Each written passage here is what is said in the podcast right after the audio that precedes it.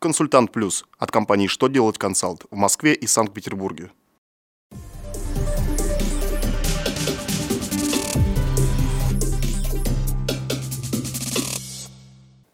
Добрый день! Для вас работает служба информации телеканала «Что делать ТВ» в студии Ольга Тихонова.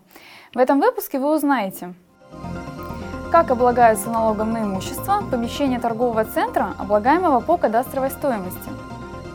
Нужно ли компаниям с собственным автопарком соблюдать межотраслевые правила охраны труда?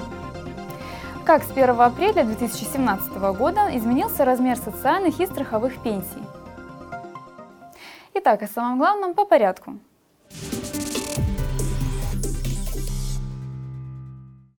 Налоговое ведомство направило для использования в работе письмо Минфина России. В этом письме разъяснено, что все помещения внутри здания административно-делового или торгового центра, включенного в перечень объектов, облагаемых по кадастровой стоимости, также подлежат налогообложению, исходя из кадастровой стоимости. В случае, если кадастровая стоимость помещения не определена, налоговая база в отношении этого помещения рассчитывается пропорционально кадастровой стоимости здания, в котором оно находится, то есть пропорционально площади помещения в общей площади здания.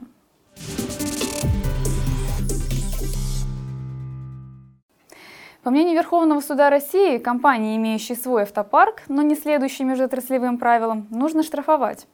Компания, которую госинспекция оштрафовала за отсутствие разметки, не согласилась с проверяющими органами, поскольку компания не является автотранспортным предприятием. Она не посчитала себя обязанной исполнять межотраслевые правила.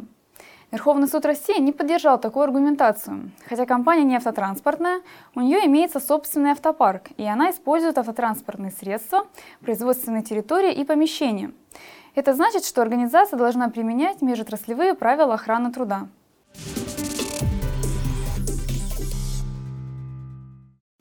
Пенсионный фонд России сообщил, что с 1 апреля 2017 года социальные пенсии повысились на 1,5% и составили в среднем 8 742 рубля. Страховые пенсии выросли на 38%. Среднегодовая сумма страховой пенсии по старости будет равна 13 655 рублям, а один пенсионный балл теперь равен 78,58 рубля.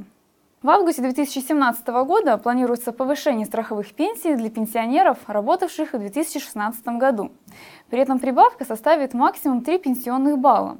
Пенсионный фонд отдельно подчеркнул, что в 2017 году не будет пенсионеров, получающих доход ниже прожиточного уровня, пенсионеров по региону их проживания.